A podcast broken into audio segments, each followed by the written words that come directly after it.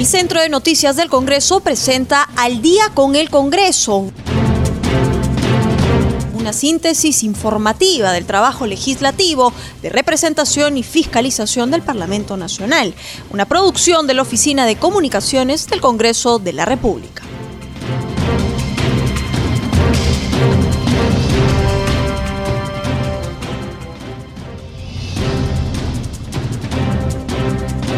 Buenas noches, bienvenidos al programa Al Día con el Congreso. Los saluda Rómulo Vargas y los acompañaré en esta jornada informativa con las principales noticias del Parlamento Nacional. Y en estos instantes estamos en la línea telefónica con nuestro colega de la multiplataforma de CNC Televisión, Josman Valverde, para su reporte sobre las actividades desarrolladas en el Parlamento Nacional. Adelante, Josman, te escuchamos. Gracias, eh, Rómulo. Buenas noches.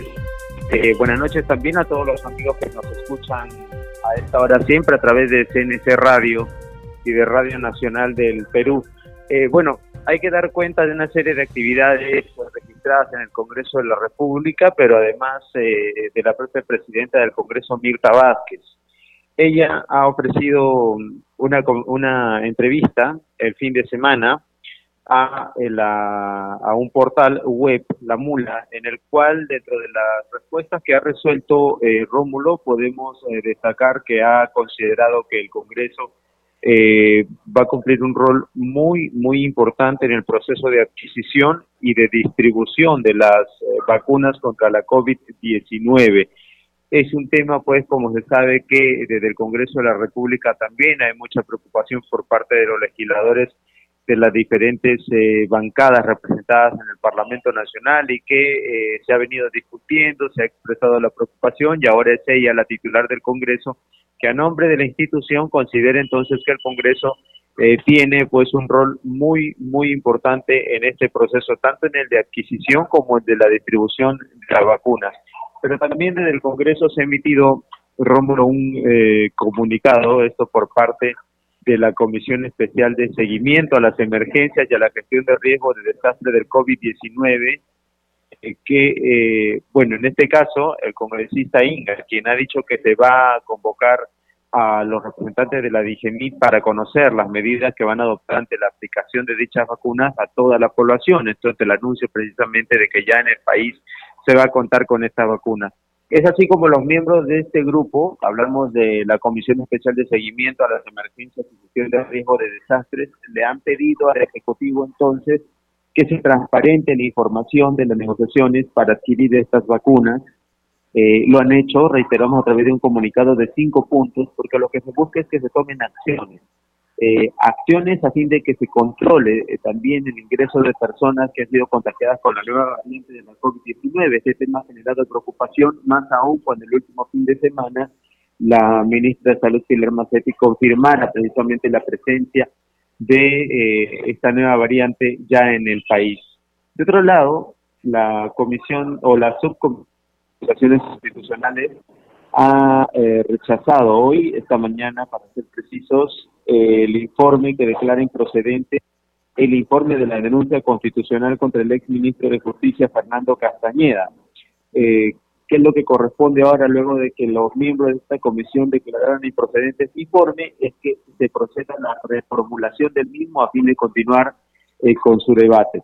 Eso ha sido hoy. Hoy también eh, sesionó la Comisión de la Producción y como invitado en esta sesión virtual se tuvo al, eh, al presidente de la Asociación de Empresarios del Megacentro Mesa Redonda, el señor Juan Alberto Cieza.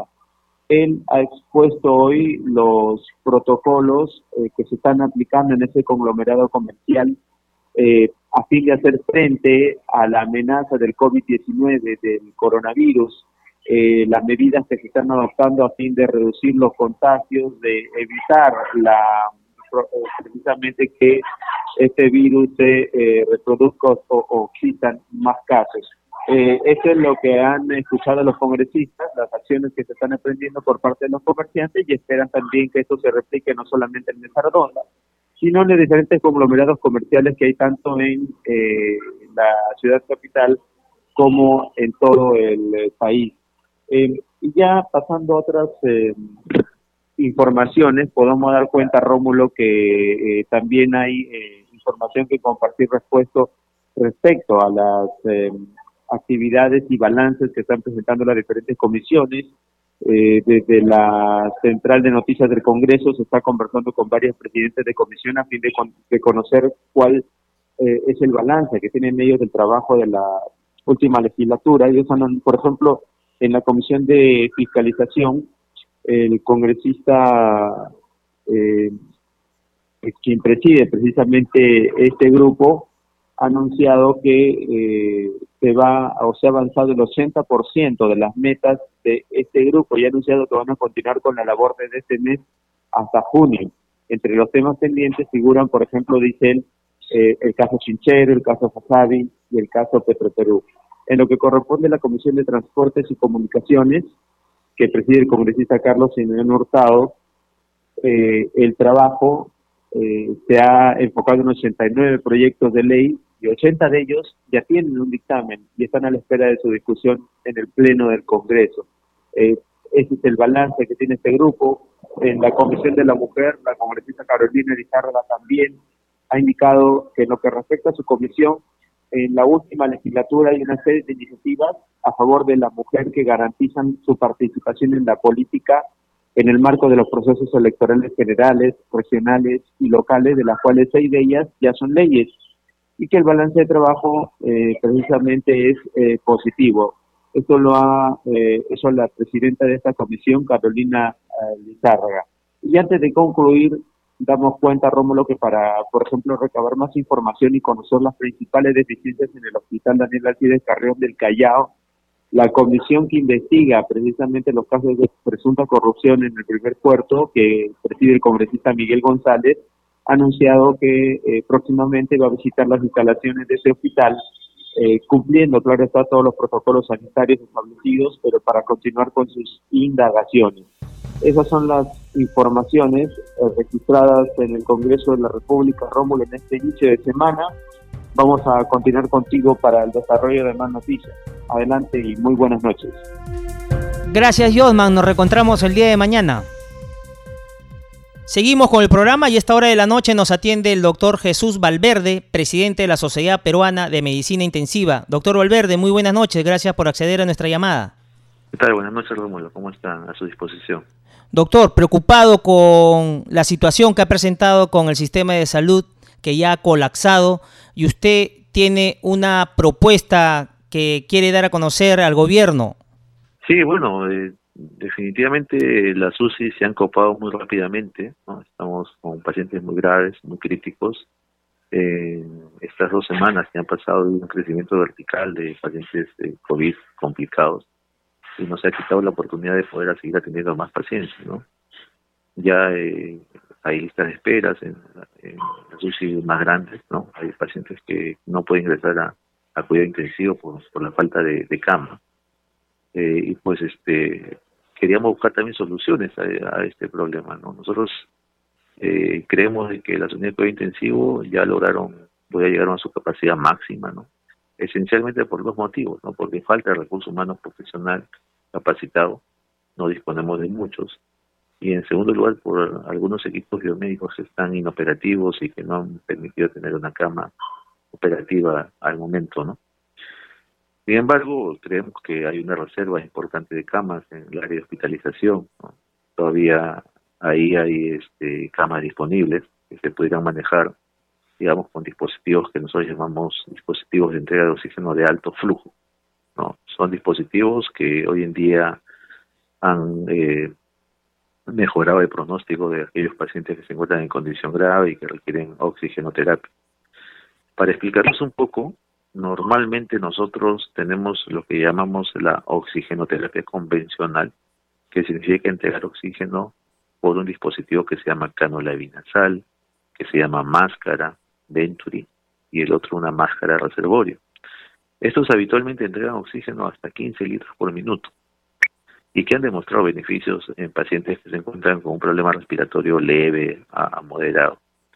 Pero aquel paciente COVID que ya tiene un grado de compromiso moderado y que va a una progresión severa, que quiere entregar el oxígeno a mayor velocidad. Y es ahí donde sirven estos dispositivos de alto flujo que entregan oxígeno a una velocidad de 30 a 60 litros por minuto.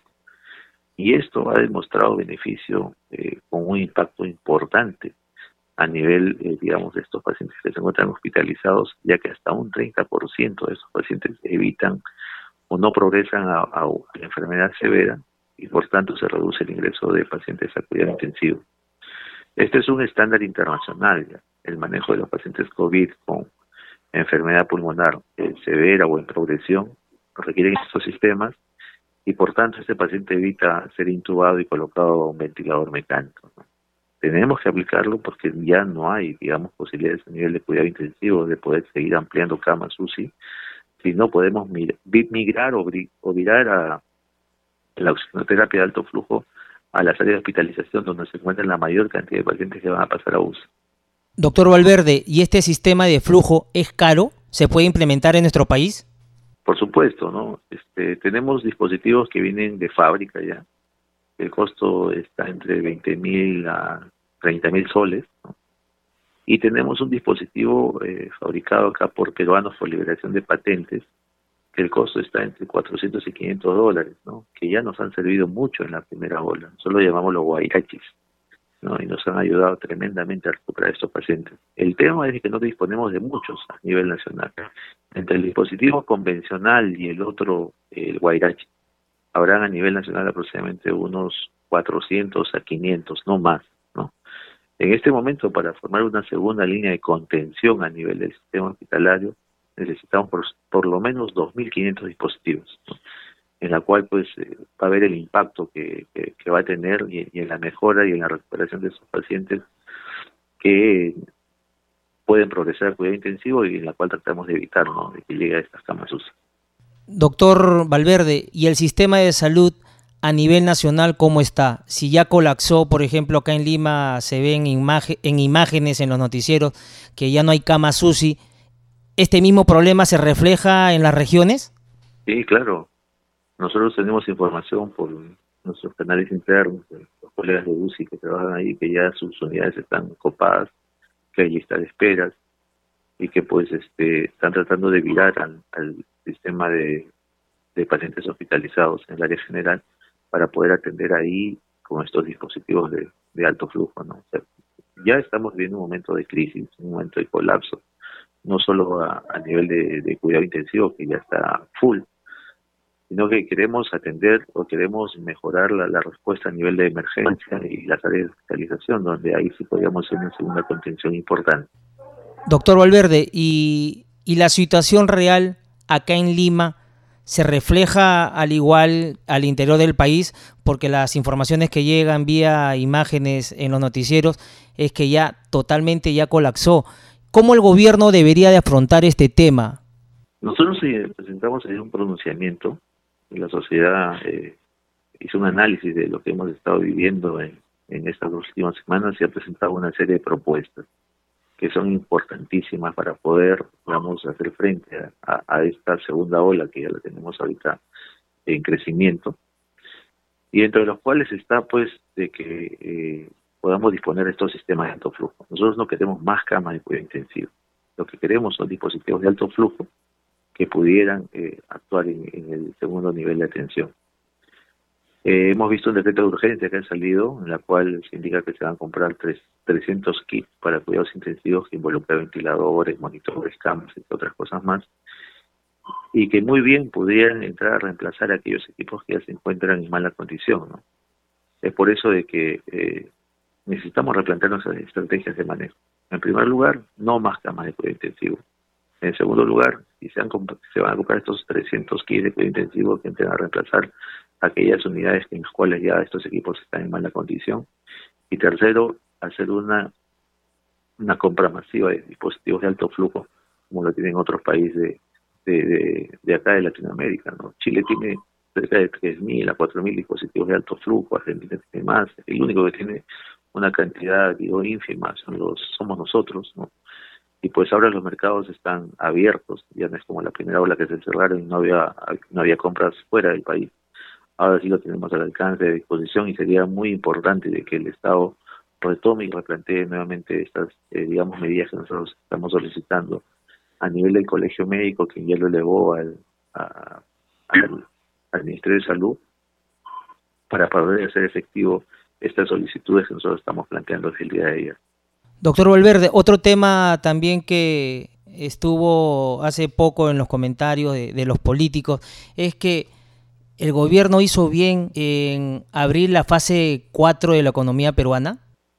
Mira, a estas alturas ya de en la cual nos encontramos como sistema hospitalario en, colapso y sin camas de cuidado intensivo, yo creo que se tiene que replantear nuevamente todo esto. O sea, el confinamiento definitivamente no hay que dejarlo de lado. Es una alternativa para reducir la progresión de o la diseminación de este virus. ¿no?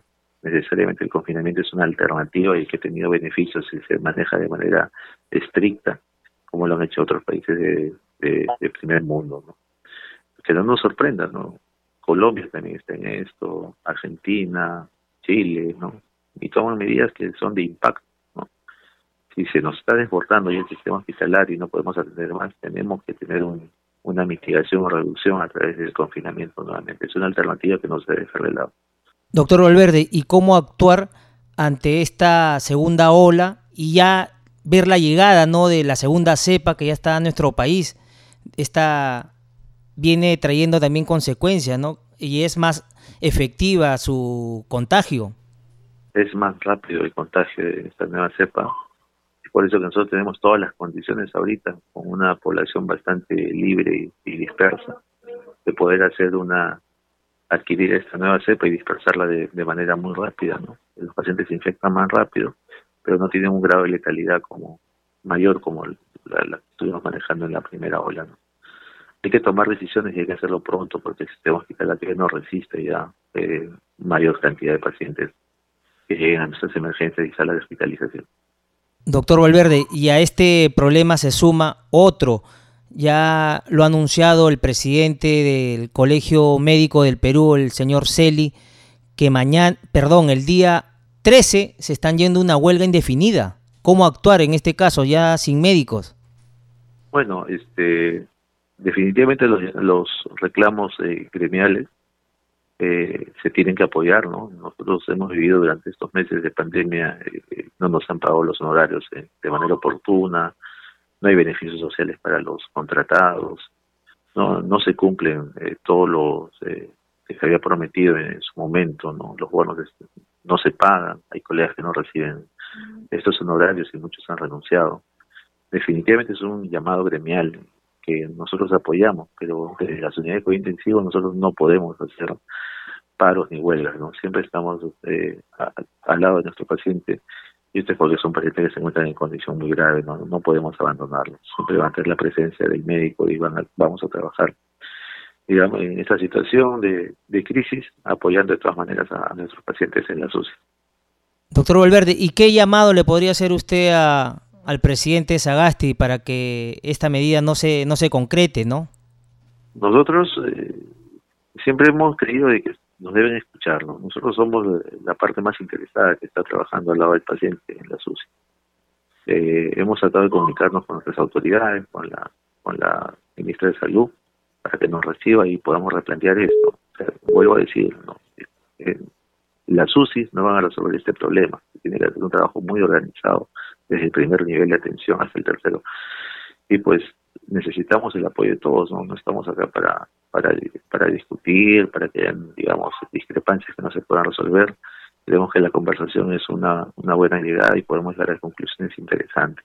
Necesitamos conversar con las autoridades, que el presidente oiga nuestro, nuestros reclamos, que no son para beneficio de, digamos, individuales de nosotros, sino es para beneficio de toda la población. Necesitamos replantear nuestras estrategias de cómo seguir enfrentando esta pandemia. Doctor Valverde, y en torno al tema del manejo de la compra de las vacunas, ¿cree usted que este lote llegue a fin de mes o se postergue un poco más, como lo ha dicho el presidente Sagasti? Mira, la experiencia de otros países era de que una vez que se firmaba el contrato, lo que se ha visto en países como Chile, como Argentina y otros, que una vez que se firma el contrato se envía un avión y se traen los las vacunas, ¿no? Y, y se tienden a aplicar de manera temprana. Acá no vemos absolutamente nada. Nos han dicho de que hay un millón de vacunas, pero no nos han dicho fecha ni nada, dicen este mes, pero la manera, eh, o sea, acá no hay que perder tiempo. Tenemos, necesitamos esto lo más pronto posible para tratar de mitigar esta enfermedad que nos está haciendo mucho daño. Doctor Valverde, hay otro tema en esa línea que la gente, la población peruana, no cree en la vacuna, es un poco escéptica y no quiere vacunarse. ¿Qué le diría usted a ellos? La vacuna es el principal instrumento para enfrentar esta pandemia. Definitivamente no hay otra cosa que mejor que prevenir. ¿no? La medicina tiene que ser preventiva más que curativa y las vacunas están diseñadas para eso. Necesitamos la buena voluntad de todos, eh, porque cada uno es una fuente de contagio, ¿no? Necesitamos que cada uno tome sus eh, decisiones de, asumir su responsabilidad y no hay mejor que, eh, que en este momento que utilizar la vacuna para que sea beneficio de toda la población peruana.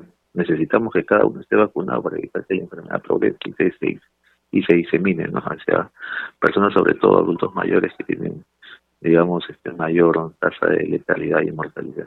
Doctor Valverde, y otro tema es la falta de oxígeno en unas regiones.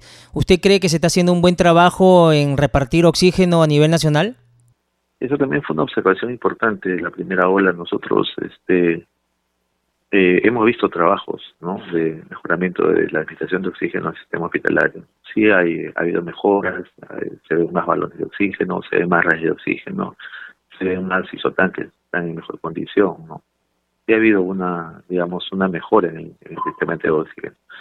No ha habido en la cantidad suficiente en todos, definitivamente eso sí tiene que ser claro, pero este necesitamos focalizar eh, en qué lugares y, dónde se puede administrar esta, este, esta oxigenoterapia que es importante para el manejo de estos pacientes COVID. Doctor Valverde, muy, muy amable por haber estado con nosotros en CNC Radio del Congreso y Radio Nacional. Muchísimas gracias por la atención. A ustedes, muchas gracias por la entrevista. Congreso en redes. Ahora damos pase a nuestro segmento Congreso en redes en la línea telefónica. Estamos en comunicación con nuestra colega del Centro de Noticias del Congreso, Estefanía Osorio, para que nos cuente las actividades de los congresistas en las redes sociales. Adelante, Estefanía, te escuchamos. Hola Rómulo, ¿cómo estás? ¿Qué tal? Como cada inicio de semana empezamos nuevamente con las publicaciones de los congresistas de la República sin antes saludar a todos los oyentes que nos escuchan desde Radio Nacional y a todos los de CNC Radio Congreso. Hoy, 11 de enero, empezamos con la publicación del congresista Gilbert Alonso, quien comparte unas fotografías de su visita a Madre de Dios. Él asegura que en el cumplimiento de sus actividades de representación, tuvo una reunión con vecinos del centro poblado del Triunfo, ubicado en el distrito Las Piedras, provincia de Tambopata. El tema abordado fue la distritalización que reclaman los pobladores del Triunfo, por lo que garantiza que hará las gestiones correspondientes.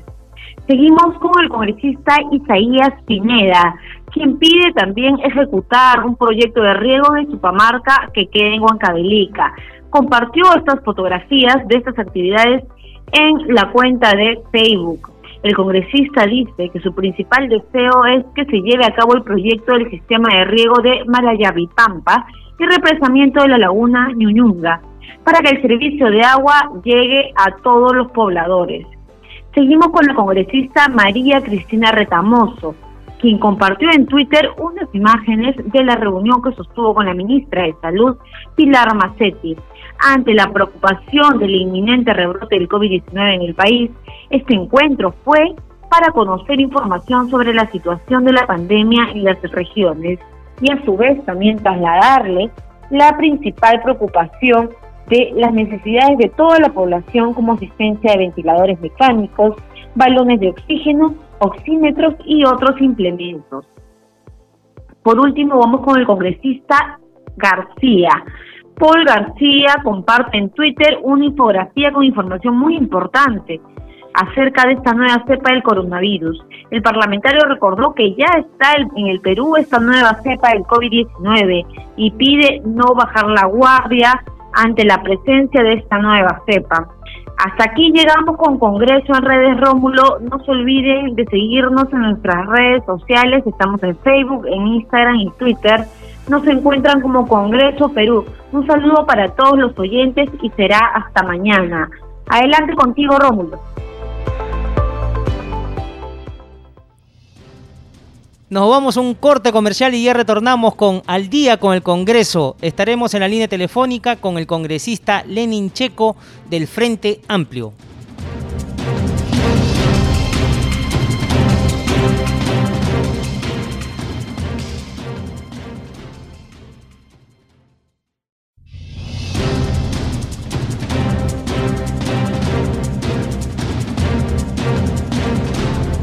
A esta hora de la noche estamos en comunicación con el congresista Lenin Checo, vocero de la bancada del Frente Amplio, para hablar sobre un tema que preocupa a la población peruana, es en torno a las camas sucias a nivel nacional que ya se encuentran colapsadas. Esta advertencia la ha hecho el presidente de la Sociedad Peruana de Medicina Intensiva.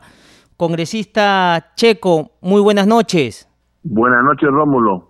Un saludo a toda la ciudadanía que escucha y también nos ve a través de el medio de comunicación.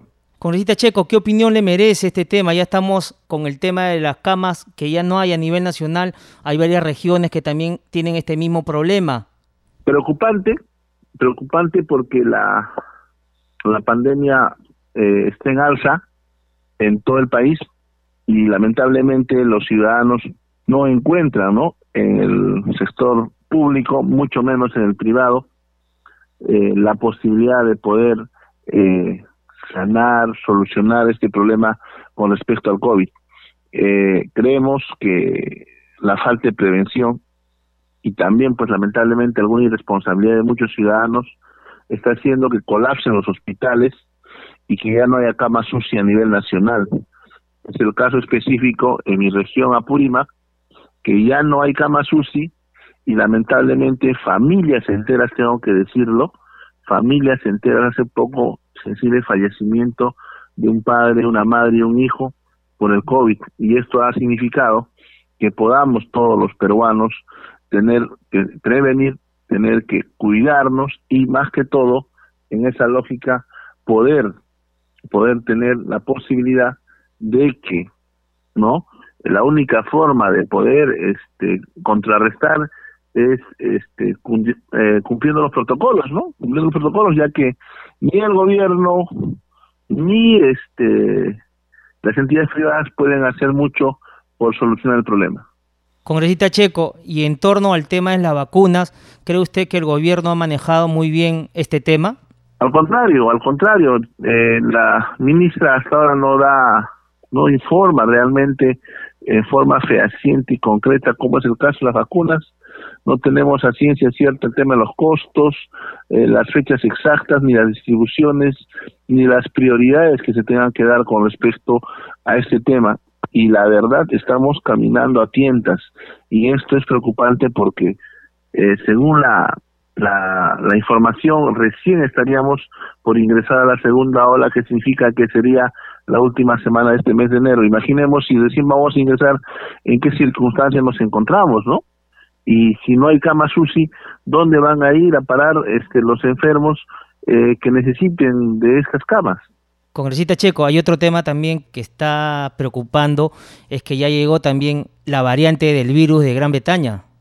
Rómulo, yo hace tres semanas mandé un documento a la señora Molinelli y a la ministra Pilar Macetti con respecto a que me informen, ya que sin confirmar tenía alguna información que había llegado a la nueva cepa. Lamentablemente han pasado dos semanas y nos dan la, información de que sí, pues la nueva variante del COVID ya está en el Perú.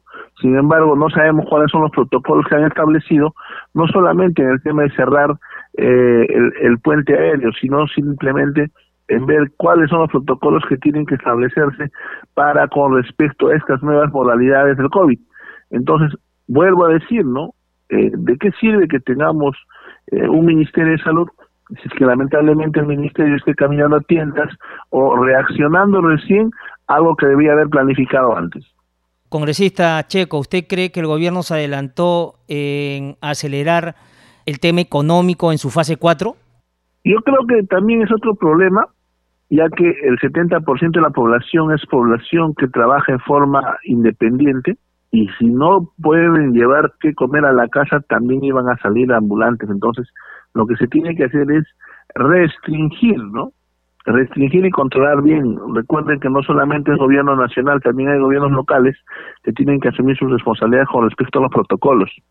Y asimismo, este, yo creo que debe haber algunas decisiones un poco más drásticas para que asuman responsabilidades. Por ejemplo, me atrevería a decir, si es que no solamente son multados, ¿no? Los que son encontrados, por ejemplo, en estas fiestas COVID, adolescentes, personas mayores, que sabiendo aún que están corriendo en riesgo la vida de ellos y de las familias, continúan eh, visitando a, antros, eh, restaurantes, eh, bares, que son multados estas personas, no solamente multados, sino que haber un registro para que también por ejemplo, ellos no sean priorizados por las vacunas. Me atrevería a decir, digo, ¿no? Porque ¿de qué sirve que el Estado, de qué sirve que las autoridades podamos empezar a trabajar en contrarrestar el COVID cuando la población realmente, alguna población no toma las medidas de prevención como deberían hacer, ¿no? Entonces, debe haber algún sistema de control y prioridad. Si una persona no quiere acatar las normas de protocolo, tampoco sería prioridad para que pueda tener las vacunas. Caso contrario, los que sí realmente están cumpliendo con todos los protocolos debidos. Congresista Checo, ¿cuál es la real situación en estos momentos de su región Apurímac? ¿El sistema de, de salud ha colapsado también? Sí, ha colapsado. Ha colapsado el sistema MINSA y también en salud. Y bueno, tenemos un problema, pues, ¿no? En el caso de, de, de salud, eh, la falta de criterio, la falta de, eh, este conocimiento de la realidad de las personas que ponen al mando hacen que no solamente colapse, sino que lamentablemente eh, empiecen a fallecer personas por casos simples y que no que han podido controlarse. Yo ya he presentado la queja ante la directora señora Molinelli. Espero que en estos próximos días pueda tener el informe. Yo personalmente he visitado con una comisión a, Salud a Viendo el estado situacional en el cual se encuentra y que lamentablemente mientras tengamos esa visión diferente de ver solamente desde eh, la capital las realidades diferentes de las regiones, vamos a tener estos problemas. En el caso del MINSA, ¿no? Eh, dentro de las políticas de descentralización y desconcentración ahora son manejadas mediante direcciones regionales de salud, pero lamentablemente muchos gobiernos locales han colapsado, gobiernos regionales que manejan el MINSA a través de Dirección Regional de Salud han colapsado, no han previsto esta segunda ola. Es el caso de los hospitales en Apurímac, ¿no? Tenemos dos hospitales que son los que son los que reciben a los pacientes COVID, ya no tienen camas, ya no tienen este, ninguna posibilidad de atenderlos, lo único que están haciendo son traslados aéreos, ¿no? Puentes aéreos a la ciudad del Cusco, a la ciudad de Lima, y eso también corre en riesgo la salud y la vida de los ciudadanos apurimeños. Congresista Checo, y, en torno al tema de, de, la oxigenación, ¿cómo van las plantas de oxígeno móvil? Hay una planta que sí está funcionando, pero eh, no es, no se abastece, no se abastece y eso también es eh, un tema, en realidad es un tema conjunto, ¿no? No es echar la culpa a nadie, pero es un tema de falta de previsión, ¿no? Y eso es lo que lamentablemente los peruanos no tenemos y no planificamos en su gran mayoría. En ese sentido, eh, solamente llamamos a la población a que puedan prevenir, a que deban tener mucho cuidado y pedirles que en este momento lo único que queda es eh, tener este en cuenta todos los protocolos y los ciudadanos vulnerables en lo posible, ¿no? En lo posible eh, tratar de no salir a la calle porque si no perjudicamos no solamente al entorno familiar, sino también al lugar donde estamos este, habitando. Congresista, a raíz de todos los hechos que se están presentando por el aumento de COVID-19 en nuestro país, ¿cree usted que es necesario volver a una cuarentena? Hay que evaluarlo, hay que evaluarlo. La crisis económica también está golpeando muy fuerte y eso es importante evaluarlo, ¿no? Eh, tal vez los que tengan trabajo de parte de, de la institución pública o un trabajo mensual o una remuneración mensual podamos eh, tener la posibilidad de, de, de, cumplir con esa cuarentena, pero los que en el día a día no vamos a tener esas posibilidades que, se pueda volver una cuarentena, ya que los que viven el día a día son los que más sufren el tema de la falta de previsión en el tema de la alimentación y peor aún ahora que estamos atravesando esta crisis económica y social en el mundo, ¿no? La presidenta del Consejo de Ministros, Violeta Bermúdez, ha manifestado sobre una, un eventual confinamiento. Esto es retrasar la economía nuevamente y estaríamos con el mismo problema congresista de que la economía ya no siga creciendo, nos estancaríamos. Sí, aparte de ese tema de la economía también es un tema social, ¿no? Recordando que el 70% de los ciudadanos este, viven el día a día. Significa que si ponemos a la fase 3 o la fase 2, como se estarían proponiendo, estaríamos en una crisis total, porque la población, primero, yo creo que no podría acatarla. El hambre es más fuerte que el COVID, no se olviden. Entonces hay que ver algún mecanismo de controlar de mejor manera, ¿no? Ese es el tema ahorita que debemos evaluar y cómo podemos solucionarlo. Congresista Checo, muchísimas gracias por haber estado con nosotros en CNC Radio del Congreso y Radio Nacional. Muchas gracias, un saludo y volviendo otra vez a pedir a la población a cuidarnos, a prevenir, que es mejor antes que lamentar. Muchas gracias. Continuamos con el programa, ya a esta hora de la noche estamos en la línea telefónica con el congresista Wilber Bajonero, representante de Acción Popular por la región Huánuco. Continuamos con las informaciones en donde ya se lleva hoy 11 de enero 302 días de estado de emergencia por la COVID-19. Congresista Bajonero, muy buenas noches.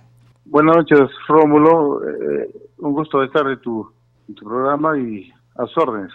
Congresista, en su región, Huánuco, ya se ha dado a conocer la información que ya no hay camas UCI y asimismo a nivel nacional hay varias regiones que ya tienen este mismo problema. ¿Qué hacer para contrarrestar esta enfermedad? Definitivamente que mi región de Huánuco tiene algo peculiar. Eh, en la primera ola no es que se haya descubierto desnudado, sino se ha ratificado lo precario que es el sistema de salud. Eh, no olvidemos que Huánuco no cuenta hasta ahora con un solo hospital para afrontar el tema de la pandemia. Antes de la pandemia ya se vivía un escenario crítico y ahora con la pandemia pues lamentablemente eh, se ha desbordado todo esto. En su momento eh, hicimos una inspección en lugar de los hechos a todos los nosocomios de la región de Huánuco. Hicimos llegar los informes, en ese entonces estaba el ministro, el señor Zamora, y también al ver que se vio una situación crítica, hemos pedido que el MINSA tome el control del sector salud en la región de Huánuco. Pero lamentablemente no se han hecho caso y ahora se viene la segunda ola se viene la segunda ola y nos agarra peor que la primera. No se ha hecho nada por corregir, no se ha tomado ninguna acción correctiva eh, para al menos tratar de paliar y afrontar esta segunda ola. Eh, estamos pidiendo nuevamente y hemos mandado el documento a la ministra de Salud para que Huánuco sea intervenido, al igual que Arequipa, eh, todo el sector salud. Bajo responsabilidad, porque si es que no se hace nada, alguien tiene que asumir sus responsabilidades. En este caso, la ministra, el Ministerio, el Ejecutivo, y lógicamente de acá no se sabe, no se exime la responsabilidad de los gobernadores regionales, eh, porque ellos son los que manejan el presupuesto, ellos son el Ejecutivo en este caso, ¿no? Congresista, el director regional de salud de Huánuco, César Torres, ha solicitado al gobierno que se dicte una cuarentena focalizada por 15 días en esta zona del país debido al incremento de los casos de COVID-19. ¿Usted sería de la misma idea? No comparto mucho ya de una cuarentena, porque no olvidemos que Huánuco, eh, mi región, eh, vive del día a día. Eh, claro, los que tenemos esa suerte, ese privilegio de, tener un sueldo mensual, podemos afrontar lo que es la crisis en, en cuanto a lo económico. Pero ahora, ¿qué hacemos con muchos de esos peruanos que históricamente siguen siendo olvidados, perseguidos, maltratados? ¿Cómo viven su día a día?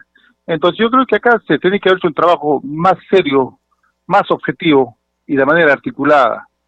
Es que cómo podemos pedir que haya una cuarentena si los alcaldes están viviendo un escenario como si no existiese pandemia, realizando fiestas, permitiendo matrimonios, permitiendo reuniones sociales, entonces no tenía coherencia.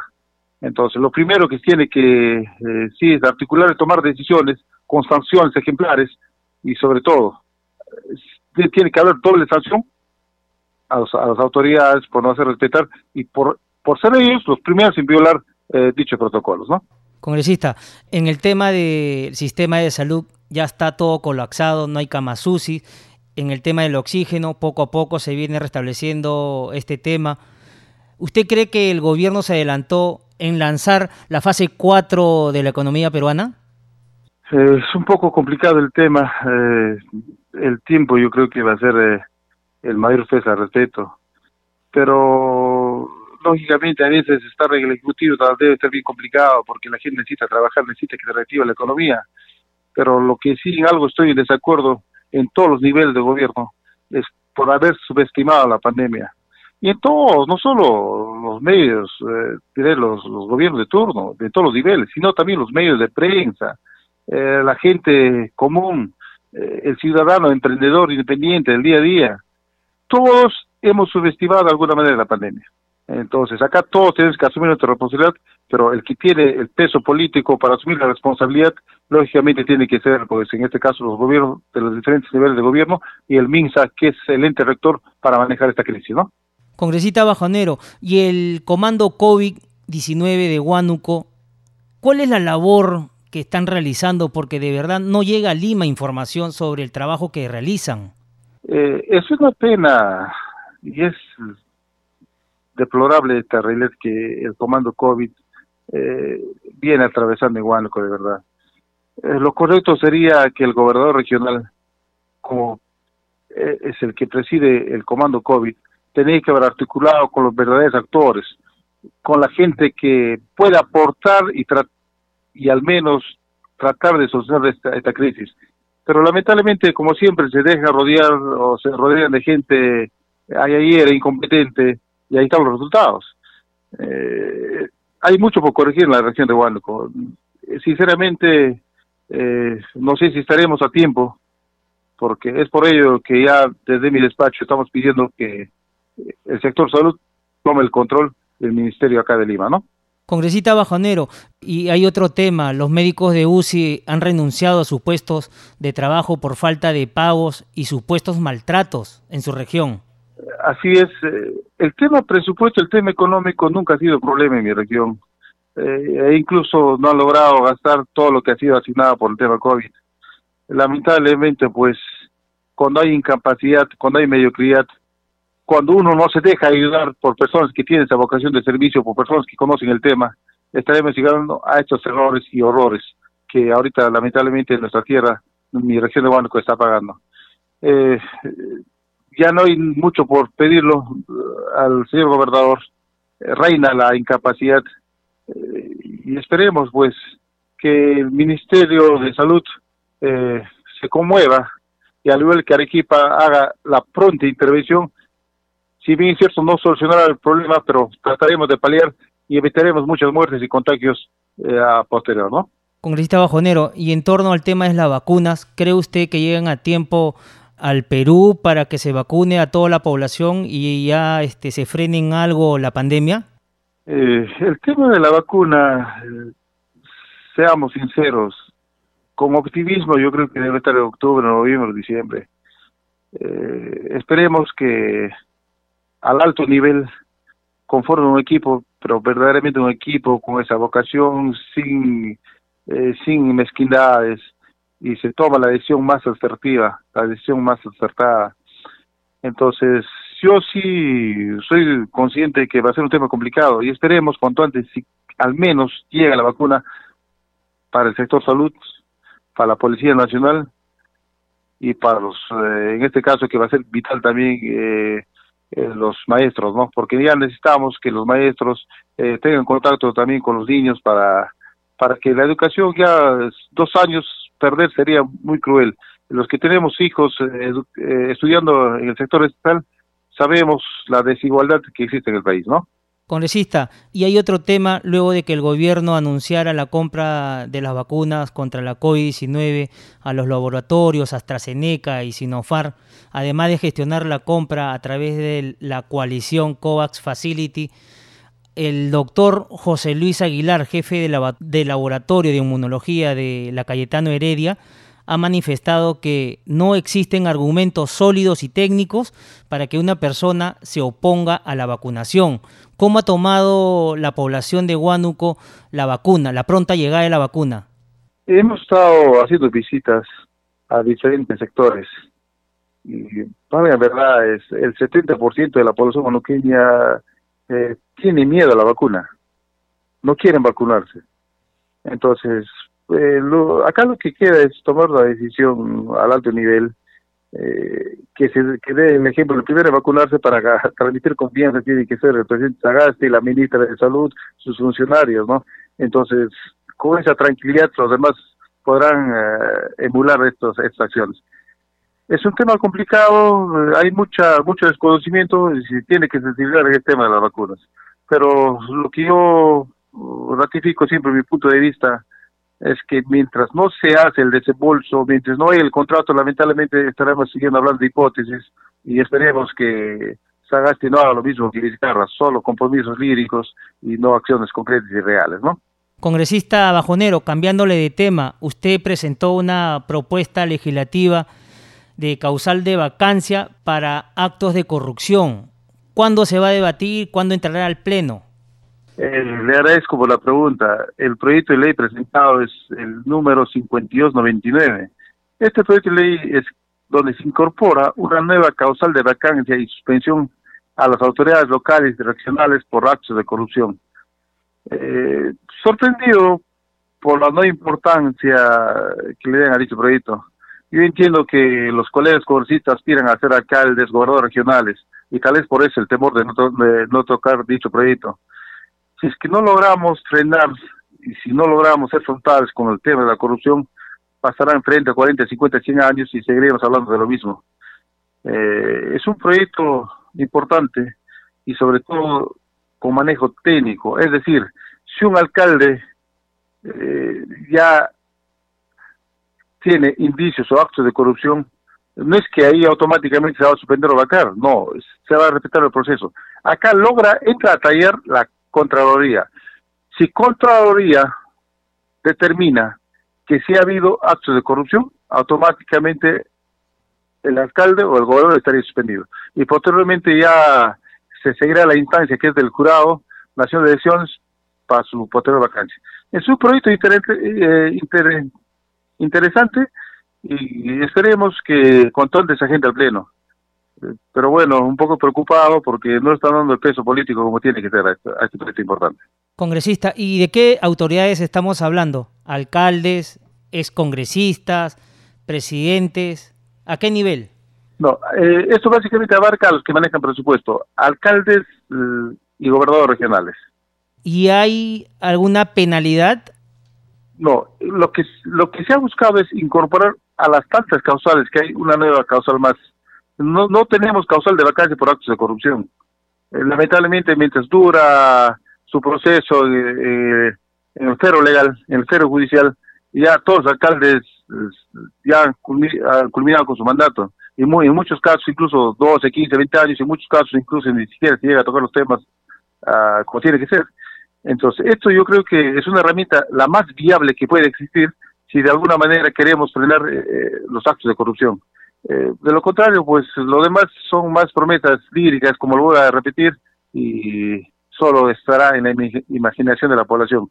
Entonces, es por ello que esta, este proyecto ha sido trabajado y articulado con misma Contraloría, tenemos el visto bueno de Contraloría y esperemos, pues no, que esta vez eh, mis colegas, sobre todo de la bancada de Acción Popular, le, eh, pongan mayor énfasis y que se haga realidad ese proyecto.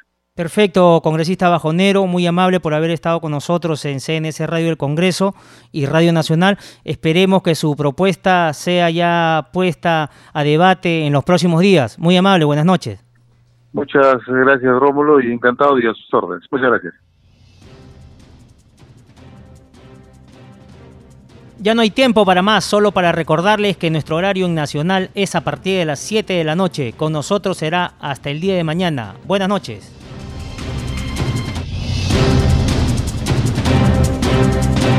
El Centro de Noticias de Congreso presentó al día con el Congreso una síntesis informativa del trabajo legislativo de representación y fiscalización del Parlamento Nacional, una producción de la Oficina de Comunicaciones del Congreso de la República. Los invitamos a visitar nuestras redes sociales y sitio web www.congreso.gov.pe.